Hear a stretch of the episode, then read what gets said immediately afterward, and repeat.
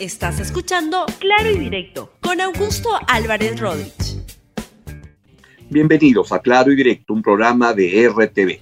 El título del programa de hoy le he puesto Que Dios nos ayude, es la sensación que he tenido luego de escuchar al, presidente y a los ministros, al, al premier el día de ayer, sobre las nuevas medidas para poder contener el COVID-19. Pero se lo voy a explicar en un ratito, porque antes quiero este, comentarles lo que está ocurriendo en el Congreso de la República en este momento, donde está, este, se está produciendo la interpelación al ministro de Educación, al señor Martín Benavides. ¿Lo están interpelando por algo de, su gestión en este momento? No, no, no, no, no. Lo están interpelando por su gestión, la de antes, cuando estuvo en su. Claro, un Congreso puede llamar para, para interpelar a un ministro por cualquier razón que se le ocurra. Pero a veces hay algunas razones que dan que pensar. Ahí están viendo al señor Benavides, al ministro Benavides, cuando llegaba esta mañana al Congreso de la República y escuchemos lo que dijo en su alocución, en su intervención, el ministro Martín Benavides, donde dijo toda normativa, normativa de SUNEDU aplica a todas las universidades por igual. No solo, no lo dijo, pero lo digo yo, no solo a la de usted, señor Luna Galvez, que tiene su bancada de 11, 10 miembros en el Congreso para defender sus negocios privados. Escuchen al ministro de Educación.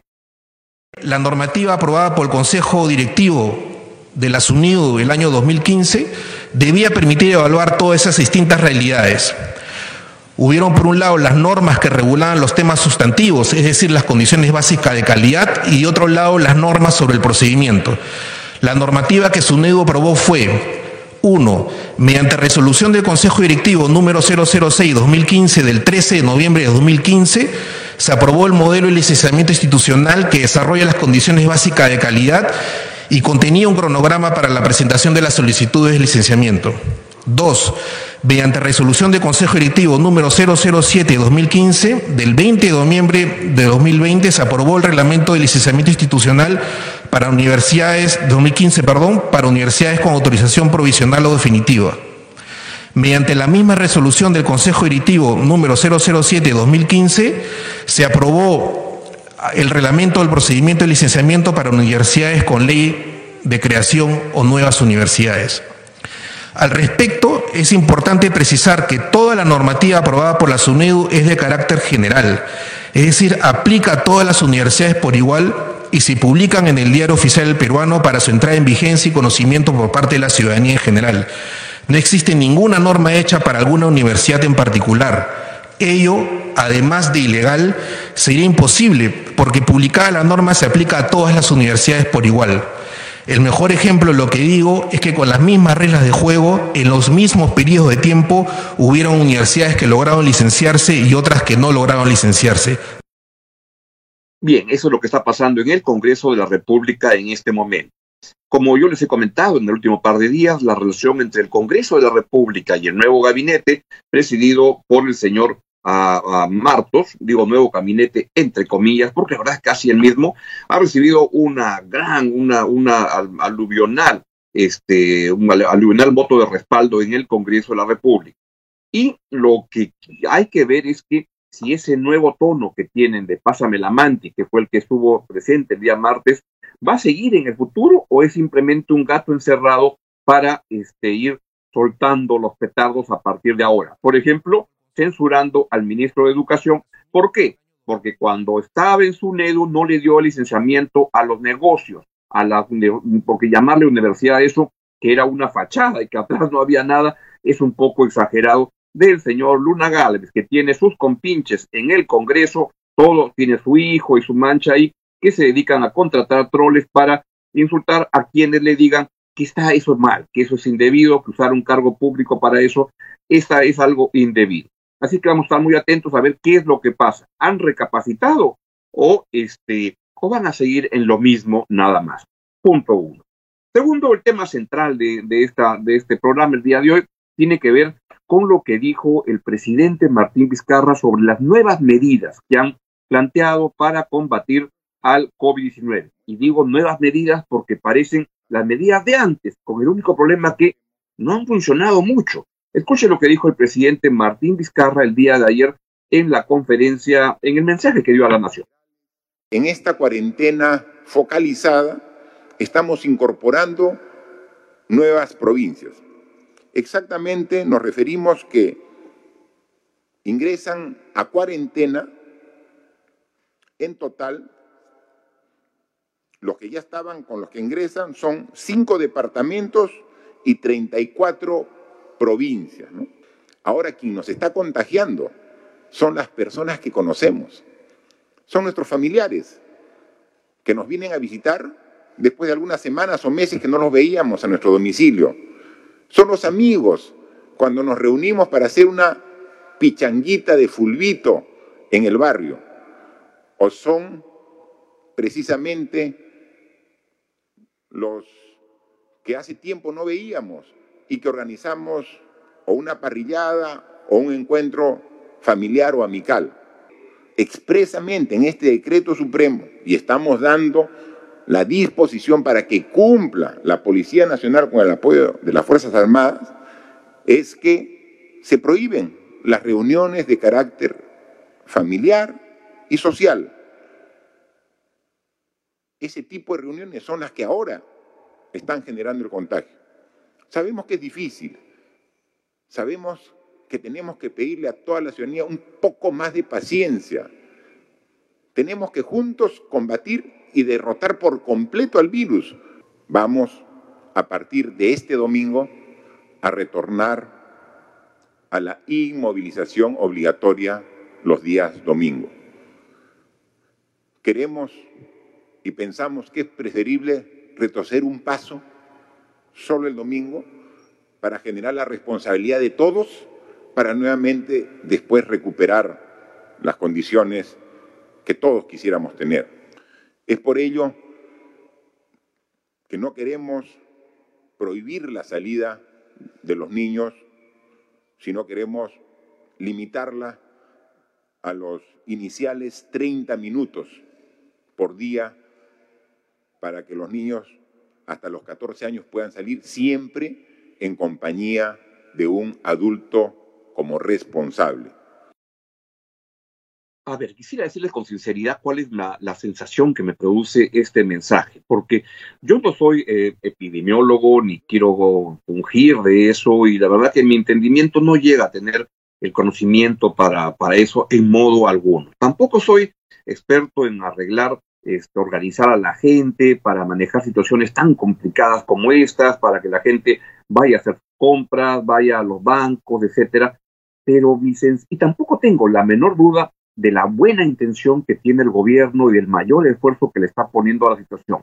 Pero mi impresión, ¿qué es lo que ocurre? Es que cuando escucho esto, casi como que mentalmente me regreso a los meses de abril, mayo, cuando este, estábamos recién empezando a, enfrentar a esta pandemia tan terrible, tan endemoniada, y lo que siento es que estamos sin estrategia, porque lo que volvemos es a replicar fórmulas que ya en el pasado uno vio que no daban buen resultado. Y los resultados, no soy experto ni en epidemias, ni en cómo organizar las salidas de la gente, pero veo que el número de contagios está creciendo, que tenemos en el Perú el mayor número de muertos por millón en el mundo. Eso es lo, que tenemos hoy en día, con cifras que ya son más de 50 mil personas fallecidas, quizás se acerquen a 60 mil. Las datas no, no, no, te lo permite este, asegurar, pero no son los 22 mil que se sostienen en las firmas, este, en los registros oficiales, y es probable que hoy día se den un aumento todavía de las personas que han fallecido por COVID, pero enfrentamos un grave problema. Y en la parte económica lo que tenemos es que somos el país número tres con mayor caída de la producción en el mundo. Eso hace ver que hay un problema con la estrategia y cuando veo lo que está planteando el, este, el, el, lo que plantea el gobierno, lo que está planteando es volver a repetir lo que ya hemos visto hasta ahora, y ahí siento que no estamos caminando bien y tampoco es que yo tenga la, la, la estrategia alternativa, la, la, manera distinta de enfrentar. Solo estoy constatando que lo que estamos haciendo no nos está llevando a ningún buen camino y que por el contrario se van repitiendo las fórmulas que ya estábamos aplicando antes, como la cuarentena de los domingos. Tenemos un tercio del país cerrado en cuarentena total. Algo hay ahí. Y yo pensaría que es momento de repensar por dónde se están manejando las cosas. Lo que vi en el Congreso el día martes es que están fascinados y decía el señor este, varios voceros. Otto Gibovich dice que por fin la pandemia es la, prioridad del gobierno. Veía al vocero de, de APP, Luis Valdés, que decía, ahora sí las cosas van a empezar a cambiar. No sé, yo tengo otra sensación que las cosas no están caminando bien. Y antes de irme, creo que es momento de que los que sepan planteen alternativas, pero los que no saben, no. Y creo que estamos viendo, quiero darles el mejor ejemplo de cómo no se deben plantear alternativas. Busqué en el diccionario lo que significa idiota. Idiota significa para la Real Academia lo siguiente, tonto o corto de entendimiento, engreído sin fundamento para ello, propio o característico de la persona idiota, que, carece de, que parece de idiocia o que carece de toda instrucción. Yo creo que en el Perú va a quedar más claro, este, luego de ver este video, que idiota debe ser definido como Elmer Cáceres Yica. Miren lo que ha planteado el gobernador de Arequipa para combatir al COVID. Dice que le ha enviado una carta a Putin y recomienda comer carne de alpaca para combatir al COVID. Escuchen por favor a este, en mi modesta opinión, idiota. El día de ayer le he mandado un documento al presidente Putin para que nos pueda regalar o vender la vacuna contra el COVID. Ojalá que el compañero Vladimir Putin, presidente de Rusia, nos haga caso. Me he comunicado con el embajador de Rusia acá en el Perú y me ha indicado que va a hacer los esfuerzos posibles para que Arequipa pueda tener esta vacuna. Aunque en el medio mundial están dándole la contra esta vacuna.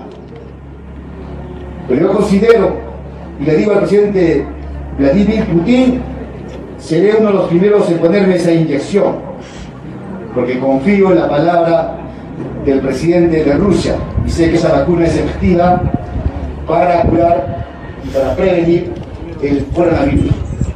Y le pido al presidente Vizcarra que no espere la vacuna de Norteamérica. El consumo de alpaca y llama combate el coronavirus. Ojo, la llama. Hay que consumir carne de llama. Está comprobado científicamente que combate al COVID-19 que está matando a nuestra gente. Yo invito al pueblo de Arequipa y del Perú a consumir carne de llama, que es riquísimo.